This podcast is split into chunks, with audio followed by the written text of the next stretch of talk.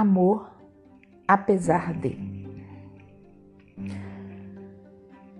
Se é prova de egoísmo exigir que retribuas meu amor por ti, aprende então e logo a amar como eu e comigo. Sentirás a felicidade de saber amar um ser imperfeito e egoísta.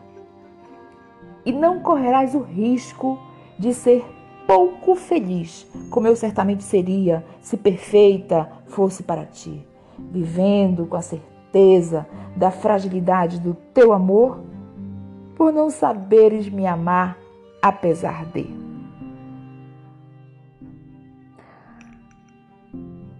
Do livro Amar é se importar, de Carlene Vasconcelos.